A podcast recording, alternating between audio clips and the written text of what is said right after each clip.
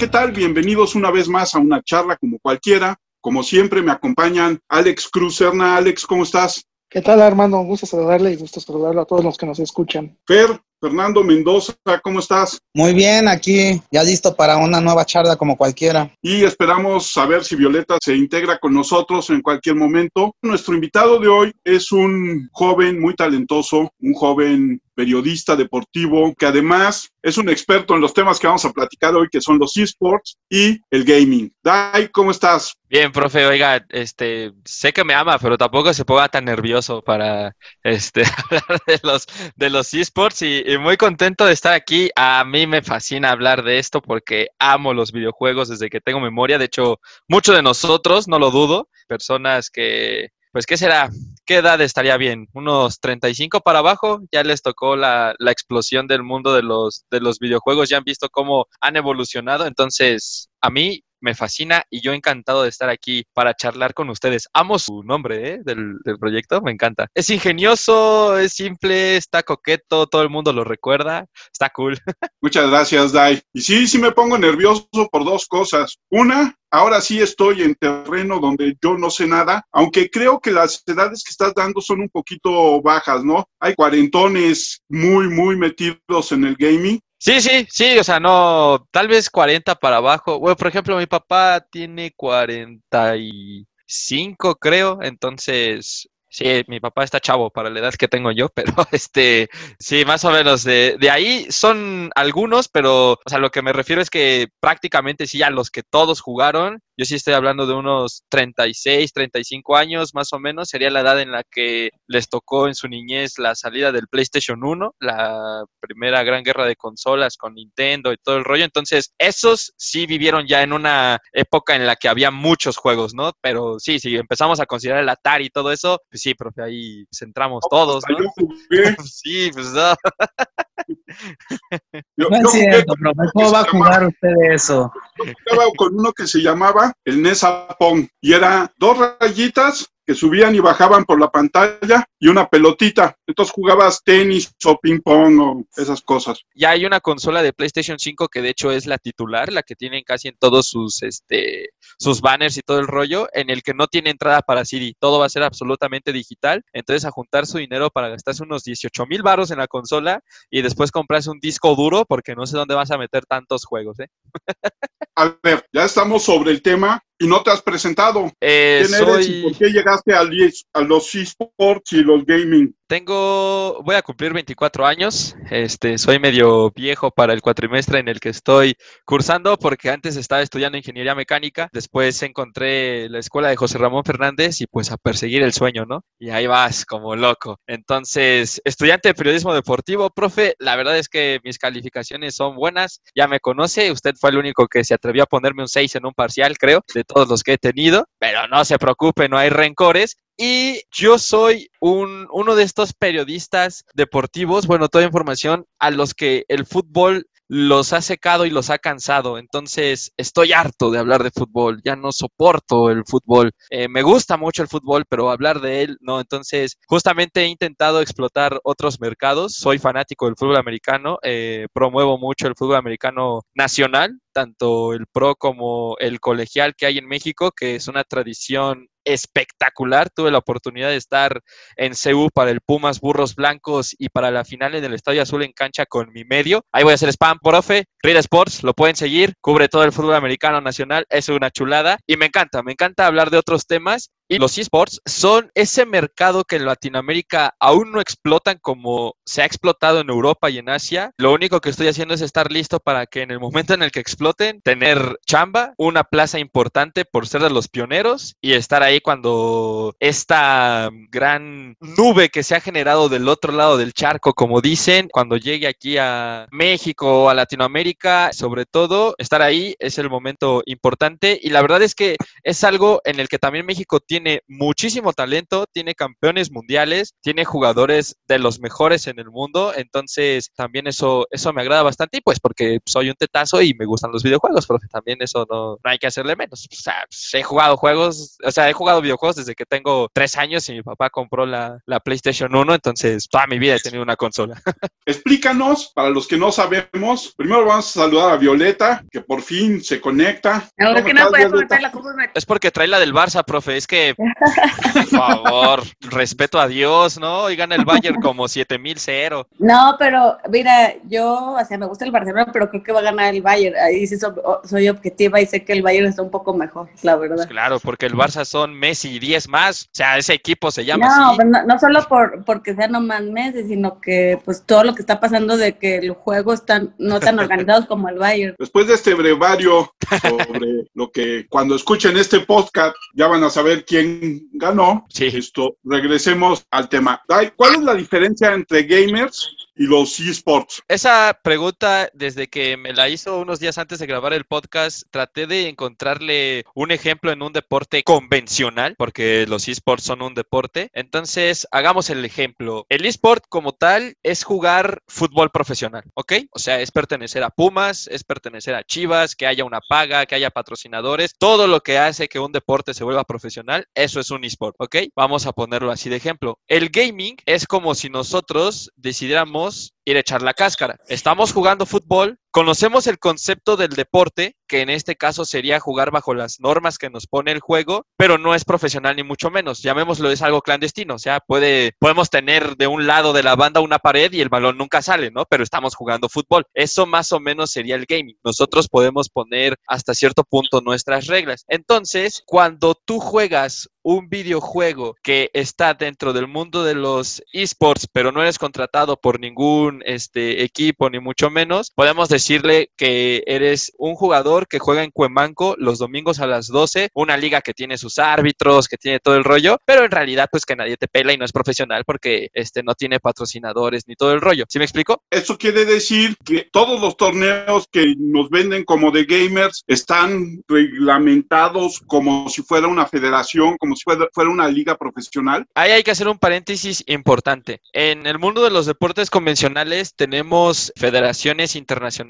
organismos mundiales que justamente reglamentan el deporte, ¿no? Como la FIFA, este, como la FIBA, la de básquetbol, etcétera, ¿no? Hay muchísimas y ellas son las encargadas de reglamentar todo el deporte profesional a su alrededor. En el tema de los videojuegos es distinto. ¿Por qué? Porque no podemos solamente decir, ah, ok, los esports son la manera de jugar videojuegos profesionales. Sí, pero no todos los videojuegos pueden tener competencias profesionales. O sea, tienen que generar ciertos requisitos que no están escritos, por así decirlo, para considerarse un esport. ¿A qué me refiero? Si nosotros ahorita compramos un juego como, bueno, es que usted no los va a conocer, profe, pero espero que No, la pero- audiencia que nos escuche, sí. Ah, bueno, un juego clásico, un Spyro, un Pac-Man, ¿no? Por ejemplo. Hagamos de cuenta. Un Spyro, que es un juego de misiones, etcétera. De eso no hay competencias porque es un juego diseñado nada más para pasar el rato, para pasar la historia, que no tiene un modo competitivo. O sea, no juegas contra nadie más por ganar. ¿Sí me explico? O sea, ese tipo de juegos no pueden llegar a ser un esport. El tema de God of War, otro juego de los más emblemáticos del mundo de los, de los videojuegos, tampoco puede ser un esport porque solamente se trata de pasar la historia, tiene trama, etcétera, etcétera. Entonces, esos juegos no entran hacia el mundo de los esports. ¿Qué pasa con videojuegos como Call of Duty, que tiene su modo específico de cinco jugadores contra cinco jugadores y compites? Entonces, como eh, generas esa competencia, este, tienes un duelo directo, intentas ganar, ahí le empiezan a generar justamente un sistema para que se convierta en un esport. O sea, juegas ese modo de juego para llegar lejos. League of Legends, por ejemplo, es un juego que no tiene nada más que jugar 5 contra 5 y ganar. O sea, es un combate online todo el tiempo. Entonces, ese tipo de juegos son los que al final de cuentas se convierten en esports. Ahora, con el tema de la reglamentación, yo estuve buscando, eh, supuestamente existe una federación internacional, está en Corea, que es uno de los países padres de los esports. Cuando hablas de Corea, China, Japón este, y las Europas, son los, los meros meros. Pero yo no sé hasta cierto punto muy bien cómo funciona, porque lo que sí sé es que quienes reglamentan las competencias son los creadores del videojuego. Ellos son los únicos dueños intelectuales de lo que se puede hacer y no se puede hacer con su juego. Ellos deciden si se hacen competencias, ellos deciden si no se hacen competencias, ellos son los que te prestan la licencia para hacer competencias. Entonces, ¿qué es lo que pasa? Nosotros decimos, ok,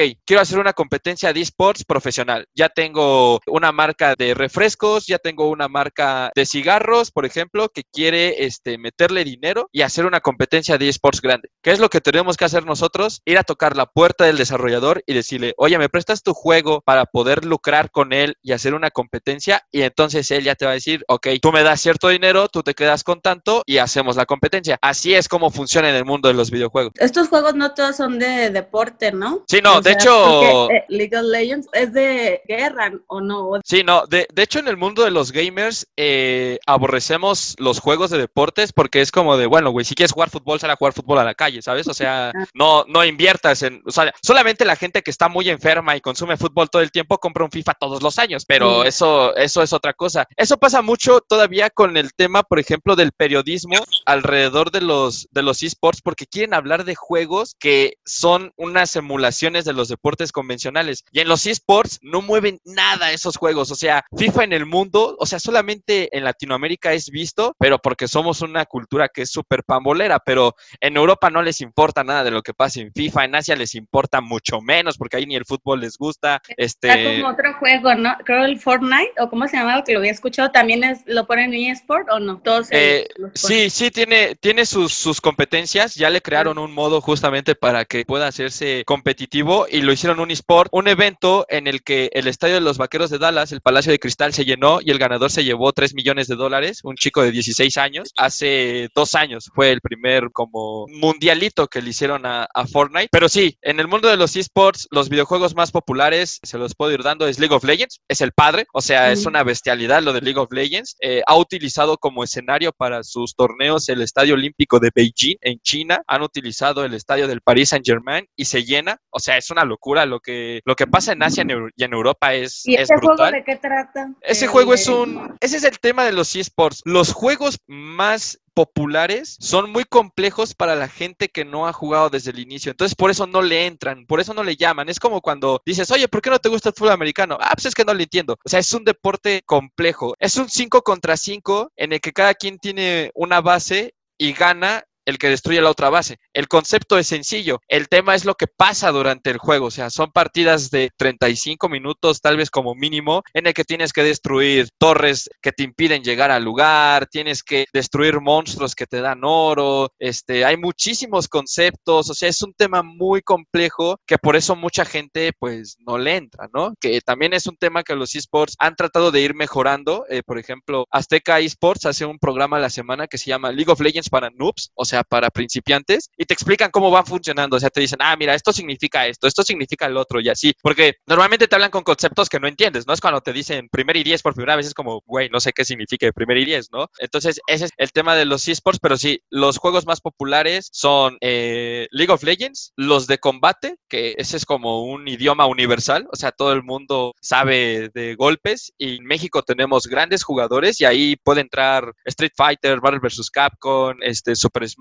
Valorant, ahorita, que es un nuevo juego también del desarrollador de League of Legends que lo están haciendo espectacular, Counter-Strike Global Offensive, que es uno de disparos también, y yo ahí metería Overwatch, que también es de disparos, por ejemplo, y ya en menor medida, pues están los Call of Duty, los Gears of War, que también tienen su modo competitivo, y los de celular, que también están explotando muchísimo porque se han dado cuenta de que todo el mundo tiene un celular, no todo el mundo tiene una computadora gaming, pero sí todos tienen un smartphone, entonces dijeron, bueno, pues vamos a sacarles un juego que tenga este modo competitivo en celular, ya que todos tienen celular, ¿no? Ahí metería Clash Royale, que de hecho México tuvo ya dos campeones del mundo en, en ese juego, pero sí son los más, los más populares. FIFA y todos esos, segundo plano o tercero. Yo tenía esa idea porque yo no sé mucho de videojuegos, porque la verdad yo era de jugar, pero el, el Mario Kart, Mario Bros. Y al no saber, pues muchos creen que cuando te dicen, ah, pues el, es de FIFA y, o, o de deporte, ¿no? Y, y lo que dices es, el videojuego es todo, pero lo que dices es más de combate, ¿no? Sí, le decimos decimos competitivo, o sea, es como justamente de competir, ganar. Y en el tema, por ejemplo, de FIFA y ese rollo, pues fue la gran opción que quisieron hacer aquí con la I-Liga MX. Dijeron, bueno, ¿qué les vendemos absolutamente todos los días, menos los lunes, ya que es increíble? Fútbol, güey. Véndeles fútbol virtual y así los vamos metiendo. Y les fue tan bien que ya van a hacer el torneo de FIFA como se hace en Europa, porque en Europa cada equipo tiene a sus jugadores profesionales de videojuegos que juegan FIFA en su representación. Le llaman la I-Liga Santander, o sea, de ahí se, se mocharon el, el, nombre. Entonces ya lo van a hacer en México. Yo conozco al jugador de Pachuca, conozco a los dos de Chivas, sé quiénes son. Muchos, muchos equipos ya están generando eso. ¿Por qué? Porque en Europa así pasa. El Paris Saint Germain tiene su equipo de esports, el Mónaco tiene su equipo de esports. O sea, los equipos de fútbol en Europa ya le metieron mucho dinero a los esports y están creando sus propios equipos, además de otras organizaciones que también han salido sin la marca del equipo, ¿no? Por ejemplo, el, está el claro caso de Miguel Ayun con este Rodolfo Landeros, que acaban de crear su equipo de esports que se llama 19 esports, si no mal recuerdo. Y pues ese es un equipo creado por ellos y así comienzan a haber más personas populares y mediáticas que se meten al mundo y jalan gente por lo mismo, pues de que son populares, ¿no? Pero hay muchos equipos que ya están creados, eh, sobre todo en, en, Latinoamérica, y pues que mucha gente no conoce, pero pues la Jun le mete varo y es como de, ah, pues güey, pues a ver, vamos a ver, ¿no? Digo, está bien, eh, se agradece porque al final de cuentas ellos también ayudarán a que crezca el mundo de los esports trayendo a gente de otros mercados a, a los videojuegos. Yo creo que incluso como, como en el caso de Violeta, todavía no son lo popular que creen, ¿no? Pues aquí traigo unos números. Ok.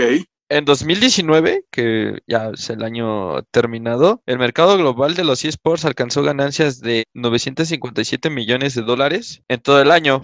Los espectadores, o sea, igual en todo el año, suman uh -huh. 443 millones de personas en el 2019 y bueno, si el crecimiento sigue la tendencia, se espera que en 2023 se tengan ganancias anuales de 2.3 billones de dólares, superando a la Fórmula 1. Yo creo que en ese sentido el confinamiento ayuda a que crezca su popularidad, ¿no? Oh, sí, este momento es el parteaguas, entre comillas, de los esports porque después de este año eh, se pronostica que pues superen a, al béisbol en popularidad, este, superen a la Fórmula 1 y es normal, ¿no? O sea, los años van pasando y hay gente que pues simplemente, de por sí el béisbol en Estados Unidos está en estado crítico porque ha bajado sus puntos de popularidad en el país bien cañón, sí, se espera que llegue a eso y el confinamiento sí le, le ha ayudado en cierta medida a que más gente le entre, sobre todo, por ejemplo, League of Legends. Es un juego gratis, o sea, no, no tienes que pagar para jugarlo, eso ayuda mucho. Valorant es un juego gratis, porque pues el business a ellos no está en vender el juego, está en todo lo que se genera alrededor de él y en las microtransacciones, ¿no? Que es el tema de vender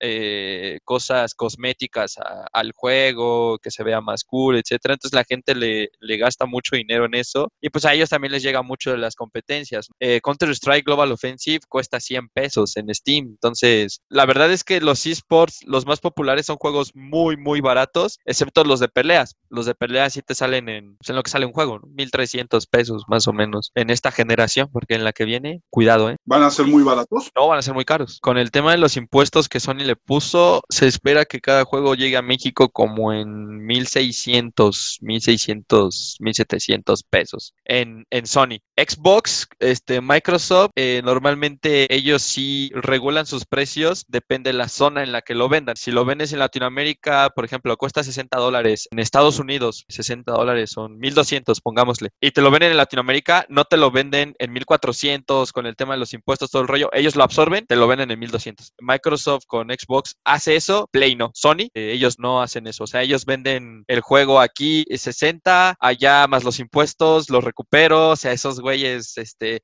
pero aún así todo el mundo tiene un Play, ¿no? Por ejemplo, aquí traigo otros números. Super Bowl 53 tuvo 100.7 millones de espectadores, por ejemplo, y el Mundial de League of Legends del 2019, el Wars, 100 millones de espectadores. O sea, punto 7 es la, la diferencia. Entonces, no crean que no existen, profe, que vivamos en México y sea un país tercermundista en el que tener videojuegos y jugarlos con calidad es un privilegio. No todo el mundo puede darse el lujo de pagar 35 mil pesos en comprarse una PC gamer, 18 mil en la siguiente consola te falta el mouse, te falta el teclado, te falta el monitor, pagar el internet cada mes, porque de qué sirve tener un Lamborghini si no tienes para echarle gasolina. Entonces necesitas tal vez un internet que te dé como mínimo 50 megas de descarga y que sea estable, pues eso ya es otro problema, ¿no? Pero contra eso pues no podemos jugar, todos o casi todos son medio asquerosos el tema de los videojuegos en México va mucho por ahí. No todo el mundo puede comprar una consola, mucho menos dos, mucho menos tres. Y luego no solo es la consola, es los juegos, tener un buen internet, la suscripción mensual para pagar en línea, el tema económico en la sociedad. Por eso es que en Latinoamérica todavía están tan mermados en ese sentido los videojuegos en el mundo competitivo, ¿no? Pues por eso hay muchos chavos que todavía no le entran. Repito, es un privilegio tener videojuegos en México, es un privilegio tener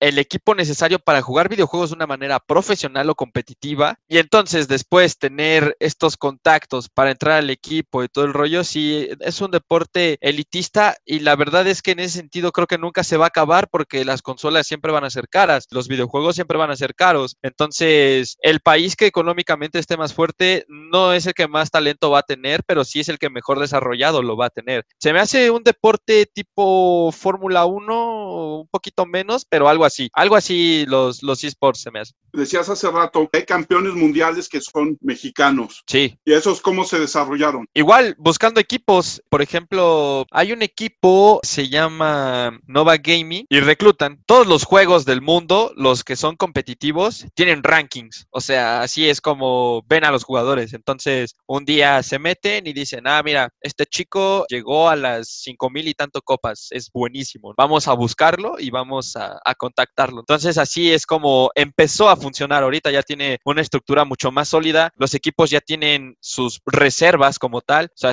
como Pumas, Pumas Morelos, por así decirlo, ¿no? Entonces, o sea, ya los equipos se están creando, le llaman roster 1 y roster 2. Entonces así es como se van creando. En París hay una academia de esports, pero es otro nivel. Tech de Monterrey se queda tonto con lo que ellos tienen. O sea, es una escuela ya para esports en donde te dan de todo, ¿no? Te dan tanto, si tú te quieres dedicar como periodista de los esports, si quieres ser jugador de esports, o sea, ya es una escuela dedicada completamente a los esports. En México, sobre todo, no es este sorpresa, sobresalimos en videojuegos que se juegan de manera individual. Somos una cultura que no sabe trabajar en equipo, la verdad incomoda, eh, así es, así es nuestro país. Es un tanto doloroso, pero es donde mejor nos va. O sea, son los juegos en los que solo dependes de ti mismo y Clash Royale es uno de ellos. Un chico que en ese tiempo tenía 15 años, fue en el 2018, era parte del equipo de, Nova Esports, juega el Mundial de Clash Royale, se gana, creo que fueron 5 millones de dólares, campeón, y lo mismo, hicieron clasificación del mundo, él se clasificó como de los mejores de la zona, porque en Clash Royale es Norteamérica, es México, Estados Unidos, Canadá, así es como funciona normalmente en, en Clash Royale, depende de la competencia, hay veces en los que somos Latinoamérica, hay veces en los que somos NA, ¿no? Que es Norteamérica. Y hay veces, en, hay juegos en los que te ponen LAN, es que es depende de los servidores. Latinoamérica Norte y LAS, Latinoamérica Sur. Es justamente por el tema de la conectividad. Normalmente así es como este, dividen las, las regiones. Él se califica, va al Mundial, que si no mal recuerdo se juega en Finlandia, en Helsinki, que es donde está la desarrolladora del juego. El escenario le caen como 5 mil personas, es pequeño, pero tiene una producción detrás increíble.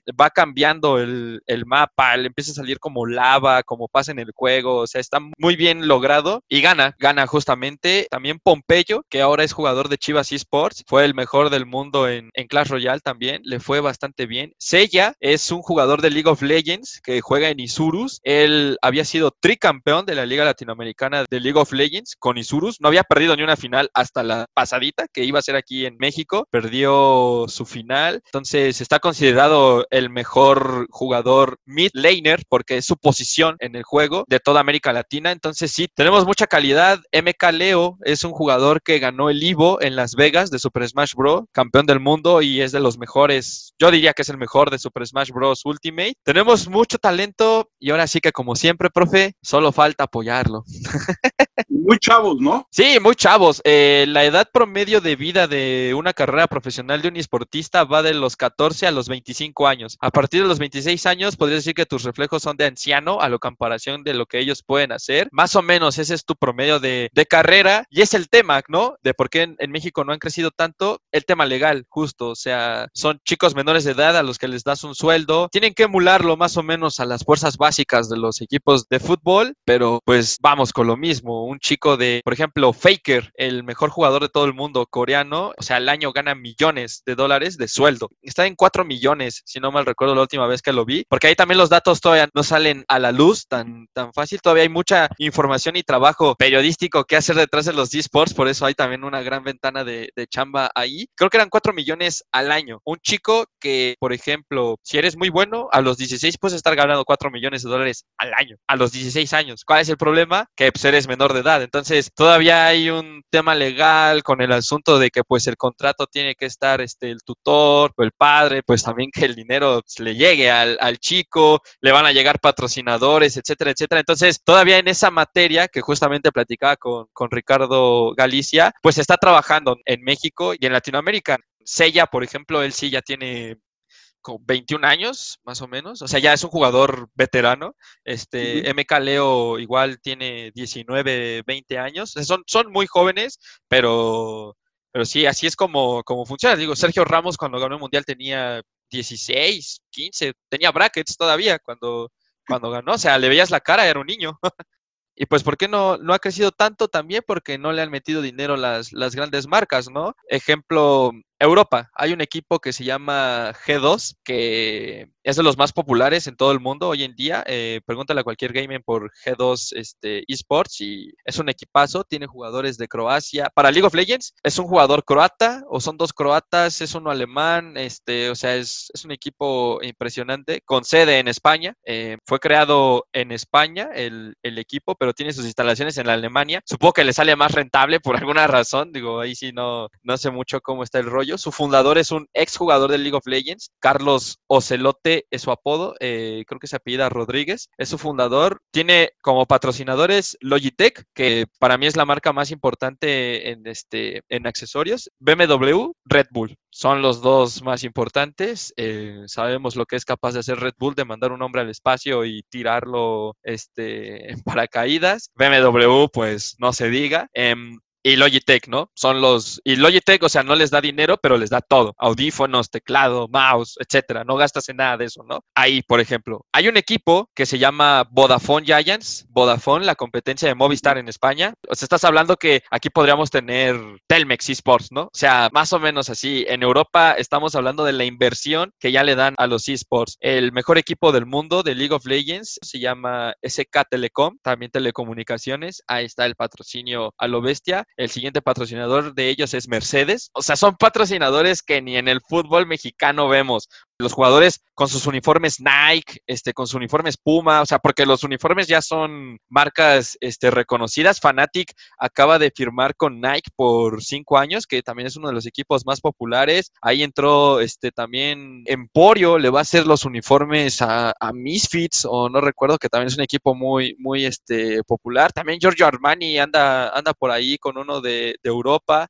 O sea, lo que hay en Europa y, en Asia va fuera de nuestra imaginación y por el tema de que parece que vivimos alejados a esa realidad. Es más, el Worlds 2020 de League of Legends se va a jugar y se va a jugar todavía con un modelo mejor diseñado que el de la NBA. Los jugadores ya tienen creada su burbuja en Shanghai. A los jugadores ya les están haciendo pruebas a los de todo el mundo que van a ir desde ahora para que cuando estén sanos se los llevan a China y van a jugar en una sola sede ahí en burbuja. En Tokio 2020 iba a haber competencias de esports como invitadas y la idea es que en Los Ángeles 2024 los esports van a estar dentro ya. Son una realidad que México para abajo todavía no lo vea y no lo han explotado es porque la gente de dinero cree que el fútbol sigue dejando mucho. Sí es cierto, pero pues si no le quieres invertir a un fútbol que es un mercado lleno de tiburones, pues los esports están libres y es terreno virgen para hacer lo que te plazca y ganar dinero a caudales como no tienes idea. La Jun va a ganar más después en dos años con su equipo que todo lo que ha generado en su carrera deportiva con los patrocinios que me digas. Así de claro lo, lo tiene, por eso lo creo. Por las marcas que mencionas, los esports puede ser en España, puede ser en Alemania, puede ser en Estados Unidos, no dejan de ser elitistas, son marcas de consumo de nicho muy especial, ¿no? No es Coca-Cola, no es Pepsi, estamos hablando de marcas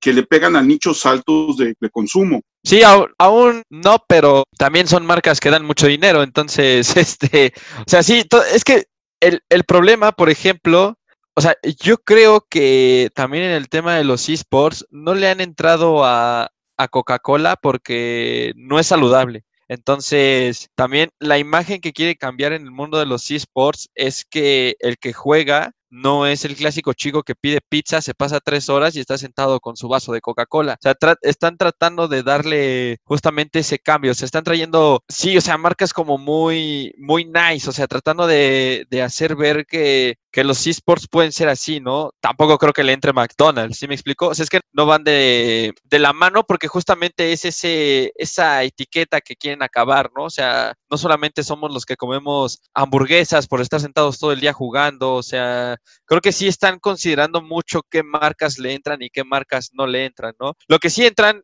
100% son bebidas en este, energéticas, digo, se los controlan, ya cuando eres profesional tienen su dieta y todo el rollo, pero tampoco se puede negar de que sí se echan su bebida energizante en jornadas de campeonato, porque así es, o sea, una jornada de campeonato son seis horas jugando en un día, entonces necesitas un reactive, ¿no? Pero se lo tienen muy, muy, muy balanceado, este, digo, o sea, comen sus sus verduras, su fruta, su carne, su proteína. Me atrevo a decir que físicamente en Europa y en Asia están mejor que los jugadores del fútbol mexicano. Pero sí, el tema de Bolt, de Red Bull, son marcas que en los esports han estado desde el comienzo. En Europa y en Asia, el tema de las telecomunicaciones. Pero sí, el Giorgio Armani, o sea, tú me estás hablando, ¿quién usa Giorgio Armani, no? Pero así es como lo, lo están haciendo en Europa. Digo, también ya se sumó Nike, también ya se sumó Adidas, que son marcas más populares este, en todo el mundo. Es más fácil que encuentres un jersey en tal vez dos años de, de Fanatic con su Nike que la de Armani, ¿no? Esa pues, no la vas a encontrar nunca y seguramente ni la vas a comprar si la encuentras, Pero yo creo que sí va para allá, pero sí tienen que sean marcas que se entablen al, al modelo que están tratando de, de, vender en los, en los esports con los jugadores profesionales, ¿no? Oye, Dai, cuando hablabas de las reglas, me había fijado que que tiene una reglamentación hasta para movimientos prohibidos. ¿Cómo es eso? Ah, sí, eh, es que hay, hay juegos eh, en los que existen, por ejemplo, glitches, ¿no? Eh, bueno, de hecho también puedes hacer trampa con este, con hacks, ¿no? O sea, metes un código y, y, eres Dios. O sea, nadie te dispara, todos tus tiros van a la cabeza, ahí nada más rompes el código y entras. Pero hay, hay este hay cosas que en la programación del, videojuego están intrínsecas y, no se puede hacer nada, como por ejemplo los bugs. No sé si a alguien le ha pasado que jugando algún juego de misiones te quedas atorado en un brinco y es como, güey, o sea, ya no puedo salir, o sea, ¿qué hago? ¿no? y lo tienes que quitar y volver a poner. Eso existe en el código de los juegos y los desarrolladores ya tienen muy claro qué son, qué son bugs y qué son glitches. Por ejemplo, en Counter-Strike Global Offensive eh, hay una jugada muy famosa en la que, por ejemplo, este, en un mapa hay una caja y junto se pone el compañero. Entonces, tú brincas a la caja y tú brincas encima del compañero. Entonces, tú estando encima del compañero, brincas y cuando vas a caer, si en el momento exacto él brinca hacia adelante, como que te lanza súper rápido. Entonces, ese tipo de cosas, como están en la programación, eh, no se consideran ilegales y es como de, bueno, pues utilízalo, ¿no? O sea, las ventajas que te llega a dar el videojuego, como ya está constituido, úsalo. Lo que sí no puedes usar son cosas de fuera, que son los hacks, este, y todo, toda esta cuestión. Y por ejemplo, en el tema este, de los de lo que ocupas, de los mouse, este, así como este, eh, de los teclados y todo el rollo, eh, pues siempre juegan con, con, una marca por ser patrocinadora, ¿no? No es como que un jugador llega y diga, oye, yo quiero usar mi mouse, ¿no? Es como de, no, usas el que está ahí y este tal, ¿no? Entonces, así es como, como funciona en, en, ese sentido. No es como que todos puedan usar sus, los tacos que, que quieran, ah, es el que patrocina la, la liga. Que que descalificaron a un, este, a un coreano que iba, creo que en primer lugar, y llegaron y, lo descalificaron porque hizo una de, estas trampas que estamos comentando. Sí, sí, o sea, antes de las competencias también te, te, dan el reglamento y, por ejemplo, si los desarrolladores del juego tienen muy claro que, no sé, puedes usar un glitch, que justamente es como esa falla de código que está dentro del juego y, y te lo prohíben, no lo puedes hacer, aunque tú lo sepas. O sea, por ejemplo, en, en, Halo hay misiones en las que puedes incluso hasta pasar debajo del mapa y te las pasas así debajo del mapa, pero está en el código y se puede hacer. Pero si, por ejemplo, los desarrolladores de Halo te dicen en la competencia, eso no lo puedes hacer, pues no lo puedes hacer. Entonces tienes que jugar como, como ellos te lo, te lo reglamentan. También por eso es que los desarrolladores de los juegos son quienes reglamentan todo, porque nadie conoce mejor su juego que ellos. Entonces también este, hace este tema más sencillo para la hora de la, de la justicia y todo el rollo. De hecho, si te metes a internet, por ejemplo, de Riot Games, que es el diseñador y desarrollador de League of Legends, eh, tú te metes, hay una zona que dice torneos. Y entonces te dicen, ¿quieres hacer un torneo sin cobro? Utiliza este reglamento. ¿Quieres hacer un torneo este, de mediano tamaño de tantas a tantas personas en el que vas a cobrar entrada? Tienes que seguir estas indicaciones y utilizar este reglamento. Eh, ¿Quieres hacer un torneo eh, grande a nivel nacional? Tienes que hacer esto, enviarnos esto. O sea, ellos ya tienen absolutamente todo desglosado para que tú los consultes, eh, para pedirles su, su, licencia y hacer un, un videojuego. Si lo haces de manera clandestina y dices, órale, va, quiero hacer un videojuego, te cobro 200 varos al equipo porque entren, y alguien de Riot Games llega a saber, te quitan la licencia de por vida. O sea, estás vetado, eh, adiós, te llamabas Marta, dirían por ahí, y, no puedes volver a, contactarlos. O sea, ese es, el, ese es el tema también de los videojuegos. Hablando de México, ya hay una confederación que pertenece a la CONADE de eSports, ¿no? Sí, pero la quitaron. Es que fue una mafia, ya saben. En México se quieren aprovechar de todo. El mundo gaming la logró tirar, gracias al señor, porque ¿qué es lo que querían hacer? Crearon la famosísima Federación Mexicana de eSports, unos ladrones que creo que está un arquero ahí, no sé quién sea. La verdad es que es uno, creo que es un exacleta olímpico. ¿Qué querían hacerle a los equipos? Págame para jugar en las competencias que voy a hacer en la federación. Los equipos dijeron, pero tú no eres dueño de los juegos. Dijeron, ah, bueno, pero yo voy a controlar el mercado. Y entonces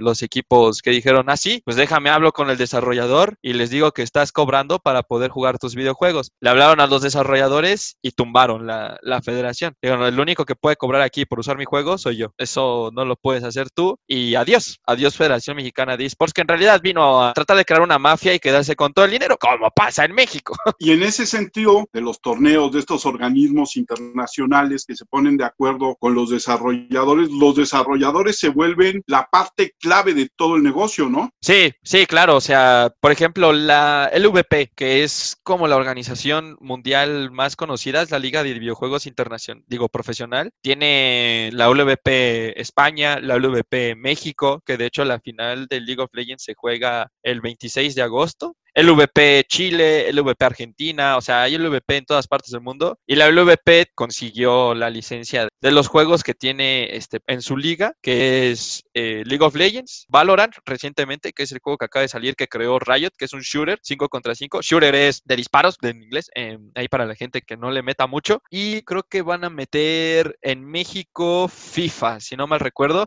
Y eso tiene mucho que ver el FIFA por el equipo que creó la Jun y porque la Jun se jaló tal vez a uno de los mejores jugadores mexicanos de FIFA, este Rodrigo Olivarri, que de hecho trabaja en ESPN, en esta sección que tienen de, esports. Se lo jaló, él es jugador de 19 esports, entonces también están metiendo ahí, al parecer van a meter FIFA, pero sí, o sea, el desarrollador tiene total control. ¿Cuál es la situación? Que si, por ejemplo, la Liga MX llega y te dice, oye, ¿puedo ocupar el juego para hacer mi torneo? Pues ellos dicen, sí, o sea, entre más personas utilicen mi juego, más gano yo. O sea, ellos no tienen ningún inconveniente con prestarlo este, casi nunca, o sea, no hay un contrato en el que la WP diga yo soy dueño de League of Legends, eso no existe, eh, pero pues como ya crearon toda una industria tan gigantesca, pues no hay nadie que tenga tanto dinero para, para meterle ahorita, ¿no? La WP es la que está detrás de la creación del Worlds, que es donde se organiza, que te digo, se juega en el estadio de Francia, que de hecho TV Azteca mandó a Luis García, si no mal recuerdo, a hacer enlaces desde, desde París. La inauguración en el estadio de Beijing fue una locura, sacaron un dragón tridimensional, que ese dragón sale en el juego volando y aterriza sobre, sobre el estadio, o sea, sobre la plataforma, y salen los jugadores. Eh, la producción que tienen detrás de eso es una locura. En el de, en el de París, o sea, no recuerdo qué cantantes estuvieron muy reconocidos de Francia, y también, o sea, es bestial, empezaron a salir luces por todos lados, o sea, solo por debajo de, presentaciones de Juegos Olímpicos, porque las de los mundiales dejan mucho que desear normalmente, 7 y tal vez del medio tiempo del Super Bowl, pero, o sea, casi a la par. es, una locura lo que hacen, es una locura. Por lo que dices, a mí me suena todavía más grande, ¿no? Sí, porque... Mucho más impresionante que el del Super Bowl, por ejemplo. Sí, mucho, mucho más tecnológico, o sea, es, es una locura. Sale una cúpula del suelo y entonces la cúpula se empieza a abrir en cinco y empiezan a pasar escenas de los jugadores por las pantallas enormes, todo el rollo, este, o sea, son, o sea, es, profe, es muchísimo dinero. Y sí, la, la, producción es una locura. Les voy a pasar yo el video después. A ver si lo pongo este, un clip cuando salga el podcast para que lo vean en, en Twitter. Ah, es, es una pasada, es una pasada, es una, es una verdadera locura. Y en México, TV Azteca le está metiendo mucho dinero. ¿Por qué? Porque primero se quedaron sin fútbol. O sea, pobres güeyes nada más tienen al Puebla, al Mazatlán y pues tú me dirás si algún día van a llegar a, a Liguilla, ¿no? ¿Cómo viste la implementación de las televisoras y de la Liga Mexicana de Fútbol, de su solución para, la, para el confinamiento? ¿Y se puede considerar un eSport? No se puede considerar un eSport porque los jugadores no son profesionales del videojuego. A mí me gustó la idea lo que sí detesté y toda la cultura gamer se sintió muy atacada y hay un recelo existente es que no juegan jugadores pro. Yo juego mejor que todos los que jugaron FIFA, este, o sea, así de fácil te la pongo y yo no soy ningún pro, ¿no? En ese sentido, no me gustó nada. Le pusieron y por Electronic, seguramente, porque de esports no tiene nada. A mí me hubiera gustado tal vez el tema de hablar también con los jugadores pros de los equipos, como de Chivas, que Chivas lo está haciendo muy bien con su equipo, Chivas Esports. Eso se tiene que aplaudir sin lugar a dudas. Entonces, a mí me hubiera gustado ver a jugadores pro de verdad. Obviamente tenías que ganar gente. Digo, Giovanni Dos Santos tiene, parece que juega con Muñones, pero pues es como, pues bueno, está jugando Giovanni Dos Santos PlayStation. La gente es tonta, lo va a ver como cuando va a ver la nota de que Jonathan se acostó con no sé quién, ¿no? Entonces, así sí, es exactamente lo mismo. La transmisión nefasta, ¿por qué? Porque los narradores de fútbol no saben de, videojuegos, o sea, con todo respeto, no tienen esa jiribilla que le gusta a la comunidad gamer, ¿no? O sea, es, es diferente. Creo que, por ejemplo, y no porque haya sido mi profe, pero Riaño no lo hizo mal, creo que el que mejor se pudo adaptar, y es porque nos enseña a narrar jugando FIFA. Sabía qué velocidad ir, era más rápido, no tenías que ponerte a decir, ah, es que sí, este, está subiendo al central, o sea, eso no pasa. O FIFA es muy rápido, los tiempos duran seis minutos, o sea, es más veloz, ¿no? El análisis en los videojuegos es mucho más pequeño dependiendo del el juego en cuestión. Y lo que sí no me gustó para nada, la imagen del jugador. O sea, nefasto, terrible lo que, lo que hicieron porque jugando videojuegos todo el mundo se enoja. Eso también este, les hizo evidenciar que no sabían cómo manejar el delay porque lo que se veía en pantalla con el juego eh, iba fuera de tiempo con lo que se veía en las cámaras de los jugadores. Luego veías al jugador festejar y todavía estaba en medio campo, eh, metían gol y el narrador tres segundos después ya gritaba gol. Era como, o sea, si no saben hacer una transmisión de videojuegos, no la hagan. Muy mal. TV Azteca por mucho se llevó de calle a Televisa. TV Azteca sabe hacer ya manejo de videojuegos. Eso les llevó muchísimo en la delantera. Entonces, está bien para que la gente se meta, pero no me gustó mucho este, la conclusión y mucho menos la liguilla. Un desastre, pero bueno, se agradece el intento y se agradece que la gente lo haya visto para que ahora tengan en puertas el proyecto ahora sí con, con jugadores profesionales. Eso, eso sería muy bueno para, para la comunidad. Bueno, a mí sí me gustan los videojuegos de deportes tengo que... Ah, no, este, no, pasa nada, yo no los odio. Yo también jugaba FIFA siempre. Sí, no, sí, hasta la fecha sigo jugando. Eh, preguntarte, ¿cómo se da ese eh, espacio de que ya no se convierta en un pasatiempo de ninis, aún ya un pasatiempo profesional? ¿De dónde da ese salto y dónde se da esa credibilidad para ustedes como profesionales? ¿Y cómo se les da a ustedes la credibilidad de que sin duda es un arte el jugar, como se juega el póker, ¿no? Sí. A final de cuentas es un juego de mesa dos contra dos y puede pasar cualquier cosa, ¿no? Sí, como, como el ajedrez, ¿no? Eh, sí, claro. Yo, estuve, estuve en una charla con este Ricardo Galicia, que también, digo, eh, es abogado del, deporte y le encanta el tema legal todavía de los esports, porque sobre todo aquí en México, en Latinoamérica, si no ha explotado es mucho por el, por el tema legal. Eh, en, materia, los europeos y los asiáticos nos llevan muchísima ventaja, pero, o sea, recordemos que deporte, eh, ahí si lo buscas en internet, actividad física o psíquica, es el concepto que, que utilizan, ¿no? Eh, también los esports no solamente es llegar y sentarte y jugar, eh, los jugadores profesionales hoy en día tienen gimnasios porque mejora tu circulación, mejora la toma de decisiones. De hecho, está estudiado que un esportista genera este, más latidos en su corazón en un momento de estrés que un piloto de Fórmula 1. En, Entonces, hay ahí unos datos, este, queman más calorías incluso que un maratonista en una jornada de, de unas competencias de cinco horas. O sea, lo que pasa en los esports, aunque estés sentado, es increíble y justamente el estar sentado a veces es más peligroso porque como no estás eh, sacando la adrenalina con movimiento eh, motriz, por eso tienen que tener buena circulación, buena respiración, la concentración siempre tiene que estar al 100 y por eso la actividad física es indispensable, ¿no? Hacen yoga, este, calistenia todos los días. Eh, hay jugadores en Europa que o sea, los, los ves y dices, ellos podrían ser futbolistas perfectamente, ¿no? Tienen mejor cuerpo que el chelero de Marco Fabián. Entonces, en ese tema, este, ya se está quitando el, tabú, ¿no? De, la actividad física, que es muy importante. Y con el tema de, de en qué momento surge como este parteaguas en decir, órale, jugar videojuegos eh, puede ser en el ámbito profesional, etcétera, va al año 2000 más o menos, en el que se, se, crea una convención mundial de videojuegos. De hecho, el nombre en inglés es World eh, Cyber Games, así lo pueden buscar, WCG, sus siglas en inglés. Y entonces, en ese evento promovían temas tecnológicos, temas este, científicos, todo el rollo, pero justo, y todo referente al mundo de los, de los videojuegos. Eh, los grandes patrocinadores, eh, Samsung y Microsoft, obviamente, siempre marcas pilares. Y en el 2001, los asistentes le proponen a la organización que se creen competencias de los videojuegos. Entonces, justamente ahí es cuando inicia toda esta vorágine que además eh, apoyaba Microsoft y Samsung. Y entonces lo que hicieron fue inspirarse en los Juegos Olímpicos y empezaron a hacer la competencia de manera este, anual. Antes era en, Estados Unidos, ya sabes, siempre este, ahí en, Norteamérica, y en a partir del 2004 empieza a cambiar de sede. Es en ese momento en el que por fin se crea como una competencia, un sistema en el que se empiezan a hacer los juegos de manera este, profesional. ¿Y qué es lo que pasa siempre?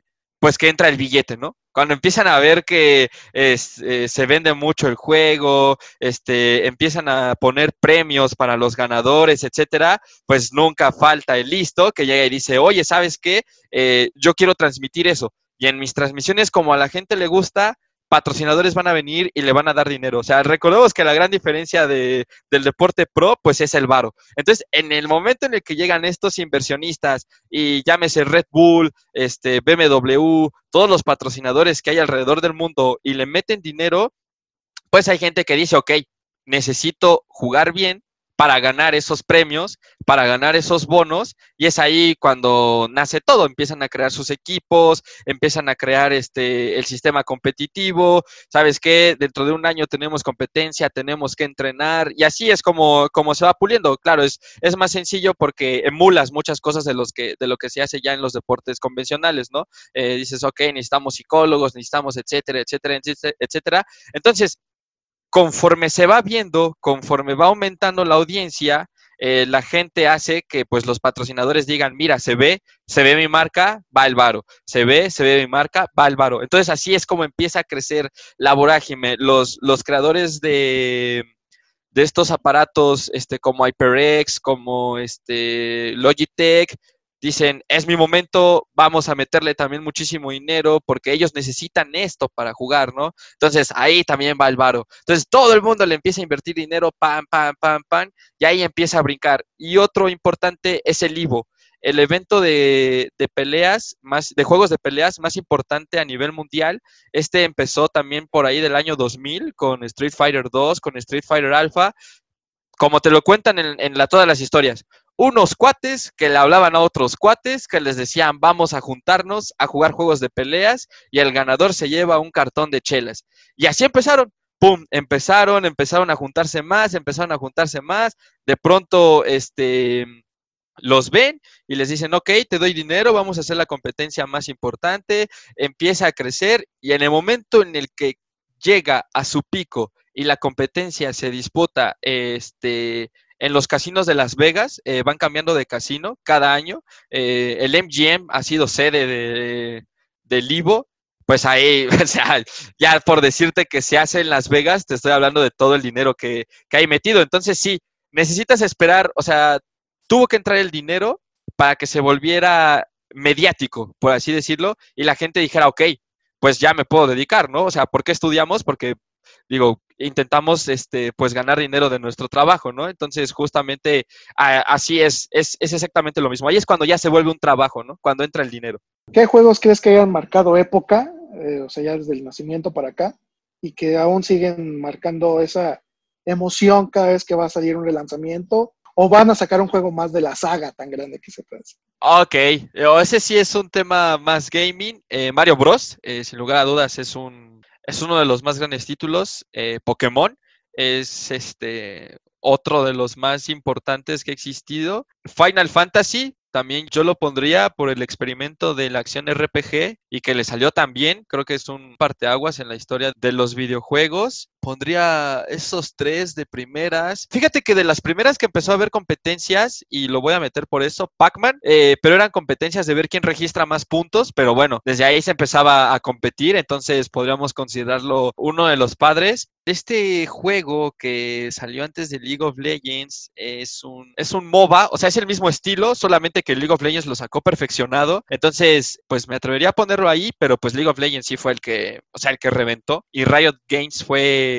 o sea, su equipo de desarrollo tienen gente especializada para el manejo de competencias de esports, o sea, hay un departamento solo de esports y hay un, ya hay un departamento para el juego como tal. Entonces, es una locura lo, cómo tienen segmentada esas dos partes. En Riot, yo lo pondría Después, fíjate que yo nada más por, por mí, o sea, por fanboy, eh, Halo es una de las grandes sagas que existen más recientes que la han tratado con las nalgas los últimos años, pero que lo que Halo llegó a ser es espectacular en Halo 1, Halo 2, Halo 3. El Halo 4 ya no me gusta nada, el Halo 5 es peor y pues ahora estamos esperando el tema del, del Infinite. También Gears of War es una saga muy buena, de, de mis favoritas. Obviamente Zelda, The Legends of Zelda también es una de esas sagas que, todo el mundo conoce, aunque nunca ha tenido un Nintendo. En el tema del, del fighting, de los juegos de peleas, porque soy muy fan de los juegos de peleas, Street Fighter para mí es o sea, dices Street Fighter, te tienes que persinar. Ellos son el juego que se comienza a practicar en el Ivo o en las competencias pros, es el más visto. Después caen mucho en lo en inicio de, del 2000. Todos los juegos de peleas, desaparece King of Fighters, Tekken empieza a hacer cosas muy mal, Mortal Kombat se olvida del 2D y juega en 3D, Street Fighter deja de hacer juegos y en el 2008 sale Street Fighter 4 y explota, o sea, todo el mundo de los 90 vuelve a jugar Street Fighter, las nuevas generaciones conocen Street Fighter, vuelve el Ivo, o sea, vuelve a hacerse popular, fue cuando se comenzó a jugar en Las Vegas y después de eso llegan otra vez los mejores títulos de peleas. Sacan un Marvel vs. Capcom 3 que es una joya, eh, mi favorito de todos los juegos de peleas que existen. Llega Super Smash Bros. Ultimate, Mortal Kombat vuelve a sus orígenes. Entonces sí, Street Fighter creo que es el, el más top ahí para tirar los Hadoukens.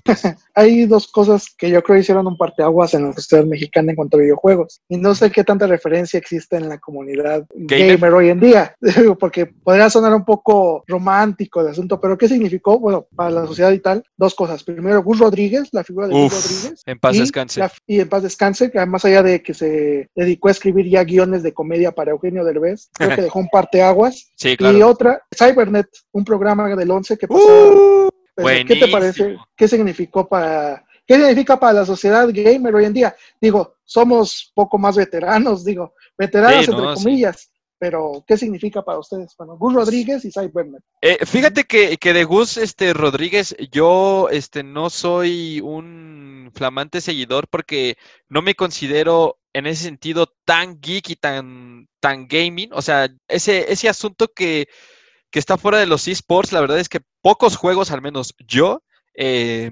juego de, de, esa índole, ¿no? Y sobre todo sabemos que Gus, pues es un emblema de, de, Nintendo aquí en México, o sea, es el representante número uno en la, en la, historia de Nintendo. Y yo tampoco soy, o sea, en mi vida he tenido más que Nintendo DS, o sea, nunca he tenido Nintendo, jamás, o sea, ni Switch, ni Wii, ni Wii U, o sea, soy cero consumidor de Mario Bros. Y no es porque sean malos, amo Mario Bros, eh, el que llegué a tener. Pero no es mi, no es mi mercado, ¿no? Pero sí, eh, definitivamente es un, es uno de estos ya que se convirtió en un mártir de, de, la escena de los videojuegos, que trajo toda esta revolución que viene desde Japón, etcétera, la implementó acá, se creó esa cultura, obviamente es uno de los más importantes. Y Cybernet sí era uno de esos programas que a mí me gustaba mucho porque podías ver qué juego sí, qué juego no jugar, cosa que eh, Blockbuster, lugar en el que trabajé este, dos años de mi vida, te permitía, o sea, rentar juegos y devolverlos era una auténtica maravilla. No tenías que gastar 1.400 pesos para comprarlo y decir, menuda basura acabo de comprar, ¿no? O sea, no lo quiero. Y lo vas y lo, le dices, órale, este, te lo vendo. Ah, 500 pesos. Ah, pues mejor me lo quedo. Este, eso, las rentas, eh, sí, y Cybernet, sí lo recuerdo, Canal 11, este, una especie de figura humana robótica con su cabeza pantalla, era, era otro mundo, y los videojuegos los veíamos a un cuadro por segundo, malísimos, texturas horribles. Si existiera un programa Cybernet hoy en día, ¡fua! reventaría, ¿eh? Reventaría. Y eso es que voy a lo, a lo siguiente. ¿Qué, ¿Tú qué piensas de que ya no exista ninguna publicación semanal o mensual de una revista de videojuegos? También tenemos que aceptar que la comunidad gamer no es la que este, consuma más cosas este, físicas ya como revistas, etcétera, pero sí, sí se ha perdido un poquito eso y como que ahora son muchos rumores, ¿no? En el mundo, en el mundo gaming, que si esto va a pasar, que si no va a pasar, o sea, se ha pervertido un poco, se ha perdido la esencia de hablar del juego como tal, eh, pero también hay, también hay este, reseñas. Por ejemplo, Atomics tuvo un momento muy importante en su carrera. Digo, también ahí tuvieron unos problemas internos, salieron las personas. Entonces, este, se ha caído un poquito. Pero sí, o sea, ellos hacen reseñas eh, decentes para el tema de los videojuegos. El problema que estos grandes eh, que de la comunidad gamer siguen sin hablar de los esports. O sea, a pesar de que están metidos en la cultura gaming, no hablan de las competencias profesionales y, y yo creo que porque se les hace aburrido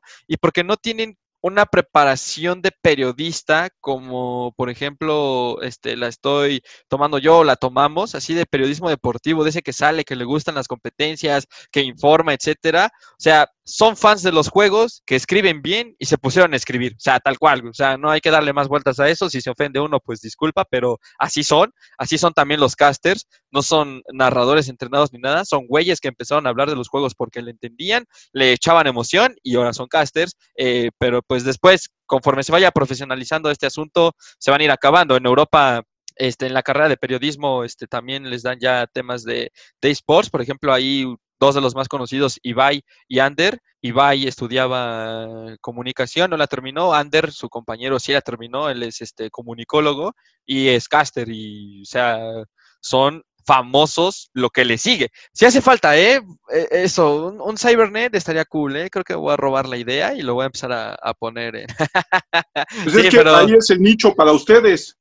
Ahí es parte de lo que estás buscando. Sí, sí, sí, sí. Justo, pero eh, creo que sigue siendo el mismo problema que hablaba de los juegos. La comunidad también es o sea, hasta cierto punto celosa o así, ya tienen como a su medio y ya no aceptan a otro. O sea, les dices y es como de, ah, no sabes. Es una lucha difícil, eh, pero no es como que luches como tal contra Atomics o como luchar contra este, sino es luchar contra la misma comunidad que ella misma te pone la barrera como de no, déjalos, porque ya estoy acostumbrado a ellos. Pero eso se, con el tiempo se va a ir, se va a ir acabando. Conforme se globalice más, se va a ir este, extinguiendo ese tema y van a ser más. más conforme este se globalice, conforme se profesionalice. Sí. Y también en el sentido de que la comunidad por muy grande que sea, lo que ustedes están buscando es hacerla todavía más grande. Entonces, al momento de llegar a nuevos consumidores, a nuevos espectadores, a nuevos jugadores, pues vas a llegar por donde la comunidad no conoce, porque vas a tener que armar estrategias de mercadotecnia para llegar a esos que todavía no están inmersos en esa comunidad. Sí, Sí, sin lugar a dudas. Eh, yo, por ejemplo, en el gaming no me preocupo tanto, digo, lo repito, no soy uno de esos jugadores compulsivos que juega muchos videojuegos. Sí juego mucho, pero ciertos videojuegos, o sea, y normalmente siempre juego Halo y ese tipo, pero no soy como esos que juegan un montón, ¿no? Yo estoy más enfocado a los esports. Yo quiero que se comiencen a contar historias. Eh, si necesitamos algo para que llame gente, son los protagonistas, o sea, que la gente conozca a los protagonistas, venderles las historias de éxito. Puedes hacer que más niños jueguen fútbol si Chicharito llega al Manchester United, lo entrevistas y te dicen, no, yo en la tierra y pues jugando, esforzándome, etcétera. Así, así es lo que, lo que se tiene que vender. Y va a pasar, o sea, va a haber, eh, por ejemplo, en League of Legends, es un juego que no te demanda una computadora loquísima, ¿no? O sea, si necesitas una lab, un buen internet, pero pues de los que venden en Office Depot que ya parecen como más comunes o que están este, más accesibles para todos, con eso puedes jugar League of Legends sin problema. Y ese tipo de historias, ¿no? No, yo inicié jugando en la lab, se trababa cada tres horas, la tenía que dejar enfriar, este, pues, me hice muy bueno, etcétera, junté mis pininos, compré mi mouse y de pronto llega Arctic Gaming y me dice, ¿quieres jugar conmigo? Y así, o sea, ese tipo de historias son las que se tienen que, comenzar a contar porque un deporte sin sus figuras no es nada. A mí lo que me gustaría es que la comunidad fuera más unida en ese sentido. Creo que hay este, mucho repelo entre los que juegan un juego y no juegan el otro, ¿sabes? Como en México decirle este, los de fútbol americano como de, ah, es que eres pambolero. O sea, eso en Estados Unidos no existe. O sea, el, el que juega fútbol americano juega básquetbol y juega fútbol y son felices y juegan tenis y echan cáscara de absolutamente todo. En su secundaria jugaron todo y aquí en México siempre tenemos que, crear odio entre, entre comunidades, ¿no? Entonces el que juega League of Legends le dice que es manco al que juega Valorant porque no juega su juego. Es como, güey, o sea, es diferente, inténtalo, o sea, éntrale. En los esports luego es así, o sea, creen que por jugar mucho son unos dioses, ¿no? Entonces juegas y no eres digno de, jugar el juego que ellos han este, tenido tanto tiempo. Es como, pues tranquilo, ¿no? Estamos empezando, este, vamos a hacer que crezca armonía, ¿no? Al final de cuentas, esos son los videojuegos, o sea, si te enojas en el momento, como cuando enojas cáscara, te molestas, pero pues después te echas una chela con tus compas y todos son felices, ¿no? Así debe de ser también en el mundo de los, de los videojuegos. En ese tema de la comunidad, sí hay que trabajar este, para que se una y ganar, ganar. O sea, hace falta mucho esa frase en la cultura mexicana, ¿no? O sea, ganas tú, gano yo, es, es igual, ¿no? Tú te diviertes, yo me divierto, el juego crece más, empieza a haber más competencias, tenemos más chances de conseguir este, una oportunidad como jugadores pro, o sea, ¿para qué echar hate y decirle a un pobre chico de 13 años que le empieza a meter al juego, güey, eres malísimo, güey, salte de la partida? No es como, pues, por favor, todos tenemos que aprender, güey. O sea, además, si eres tan bueno, ¿por qué estás jugando conmigo que soy tan malo, güey? O sea, también, no manches. Y es un poco de crear comunidad, pero también de crear sociedad, ¿no? Sí, sí, claro. O sea, y esa es una misión que, que tengo yo muy claro este, en OnPlay y que también hemos tratado de implementar en la academia, crear una comunidad sana. Eso es lo más importante también. Te voy a cambiar el tema. tus, cinco películas favoritas. ¿Cinco películas favoritas? ¡Fua! A ver, eh, por lo que significan, de lo mucho que las he visto El Señor de los Anillos, ahí las pongo. Soy fan, fan de, del Señor de los Anillos. Voy a agregar El Gran Hotel Budapest, extraordinaria película con Ralph Fiennes como protagonista. Es un deleite esa, esa película. A ver, profe, estoy pensando, es que me sacó de juego completamente. No venía nada listo para, para las películas, pero es que hay tantas. Soy muy cinéfilo, profe, pero ahí sí me, agarró en jaque. tengo que meter una de mi director favorito, que es Clint Eastwood. Estoy pensando cuál. Tal vez no sea muy popular, pero me atrevo a mencionar Río Místico con Champagne, este, si no mal recuerdo. Es una pasada de película. Todas las de Clint Eastwood soy, soy fanático, entonces ahí metería a Místico nada más como representación de mi, de mi Clint Eastwood. También soy muy fanático del cine de acción, entonces voy a meter una, aunque sé que no es de las mejores ni mucho menos, pero porque ahorita no me llegan a la mente los, los grandes este, títulos, profe, pero voy a meter eh, James Bond Skyfall, eh, es de mis, de mis favoritas, de Daniel Craig, este 007 para mí solo existe a partir de que Daniel Craig tomó el papel de, de James Bond, eh, lo demás para mí no, no pasó. Y pues vamos a meter una clásica. Yo diría que Gladiador, ¿eh? Gladiador podría estar ahí. Máximo décimo meridio. Eh, sí, fiel sirviente del emperador, este... ¿Cómo? Siempre se me olvida el nombre del emperador. Este... Aurelio, ¿no?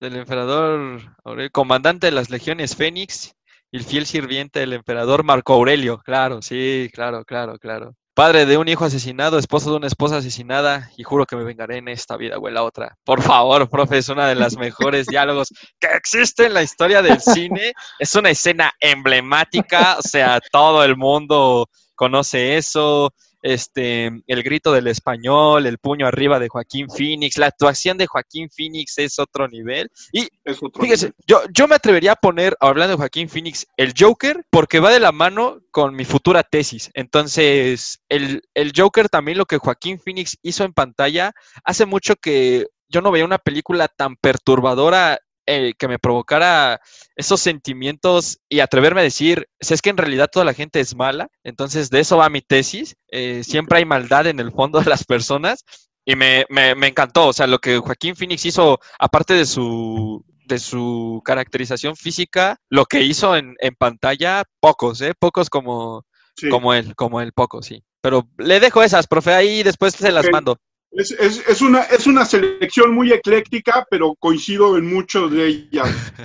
Dai, siempre aprendo de ti. Ah, muchas gracias, profe. Igual, un, un gusto haber estado aquí. Ya saben, Clint Eastwood, el mejor director del mundo. Este, soy fan de Tom Hanks también. Ahí todas sus pelis son buenas. Creo que no hay una en la que digas, uff, qué bien, mala película. Armando no le cae No bien, pero a mí sí nos cae porque se bien. van a enojar. No, Armando se va a enojar. Ah. No digas no. Sí, Ok, no. Nos matan aquí. Y también soy fan de Birdman. Muy buena película, muy bien lograda. eh, maravilla de Iñárritu. Y Leonardo DiCaprio lo amo. O sea, Leonardo DiCaprio lo amo, todas menos Titanic, pero lo que hace en Los Infiltrados con Jack Nicholson y Matt Damon. O sea, No, no das- has visto La Isla, también es muy buena. Claro, la isla siniestra Hasta con Mark Critters Ruffalo. 3. Sí, sí, sí. No, lo- hasta el aviador. O sea, lo que hace Leonardo DiCaprio, sus actuaciones nunca dejan que desear también. O sea, de buenas a excelentes, me parece. Espero, Dai, próximamente volver a platicar contigo, que nos acompañes, porque yo creo que hay otro tema que podemos platicar muy bien contigo, que es el fútbol mexicano, el fútbol americano. Su Sí. historia, tú lo jugaste, Y conoces bien el colegial, conoces mejor el profesional porque lo cubres muy bien con tu puente, que nos hables también algún día de Rida y cómo surgió. Sí, cuando gusten, con mucho gusto. Soy fan del, del americano y lo mismo. Hay mucho talento. Isaac Alarcón está en los Vaqueros de Dallas. Si de verdad se tuviera un programa, pero eso ya va más del tema también de la educación. Pero el profesional es una buena ventana que esperemos no se caiga, a pesar de que, como todo en México, tiene grilla y se apoya el talento, ¿no? Al final de cuentas es eso, o sea, apoyar el, el talento y lo mismo. Creo que es el mismo mensaje, profe. Se pueden dedicar también de jugadores profesionales de fútbol americano porque en México se acaba el colegial, adiós fútbol americano, pero ya no. Lo único que resta, Dai, es que nos des tus redes sociales, tus medios donde la gente te puede seguir. Sí, eh, yo personalmente estoy en Twitter como arroba daigs25. Normalmente le tiro mucho al fútbol mexicano, tuiteo mucho del fútbol americano y sobre todo de los videojuegos. Ahí hay mucha información en mi Twitter de las novedades en el mundo gaming y de los esports. Rida Sports es mi bebé, que hice ahí en la escuela, en su clase, profe, de hecho, con Richie, que ahorita estamos dándole muy duro a la Liga MX femenil, al fútbol americano en México y estamos ya prácticamente en todos los equipos de Somos Balompié. Entonces son nuevos mercados que quedan por explotar. La Liga MX está ahí porque tiene que estar ahí, pero ya sabe que soy fan de, darle a esto. Y en el tema de los videojuegos, OnPlay se llama este, la página, arroba OnPlayMX. Son podcasts todos los jueves en vivo por YouTube y los domingos en Twitch. Jugamos, de hecho, nos acaban de contactar, vamos a estar jugando ahí, cotorreando entre amigos, cuatro amigos en Twitch, eh, también para un equipo de esports que se llama Kulkan. Nos buscaron como creadores de contenido, entonces ese proyecto también va bien, lento, pero va bien. Y pues Rida Sports a un paso de los 3000 ya en Instagram. Felicidades, muy bien. Gracias, gracias, Alex, profe. tus redes sociales. Sí, mi Twitter es arroba 512-Alex. Fer, tus redes sociales. Twitter, arroba Fer-Mendoza G, Instagram, arroba Fer-Meng, M-E-N-G. Violeta, tus redes. Bueno, mis redes estoy en Twitter como Boleigo, en Instagram como Boleigo. Yo soy Armando Enríquez. A mí me encuentran en Twitter como arroba cernícalo. Les recuerdo que el Twitter del podcast es arroba charla cualquier uno para recibir cualquier comentario. Yo les agradezco a todos los que nos escuchan semana a semana a lo largo y ancho del país y en diferentes países. Sus comentarios, el seguirnos, estamos en contacto y nos vemos la próxima semana. Dai, muchas gracias. Por nada, profe. Nos vemos- la próxima semana.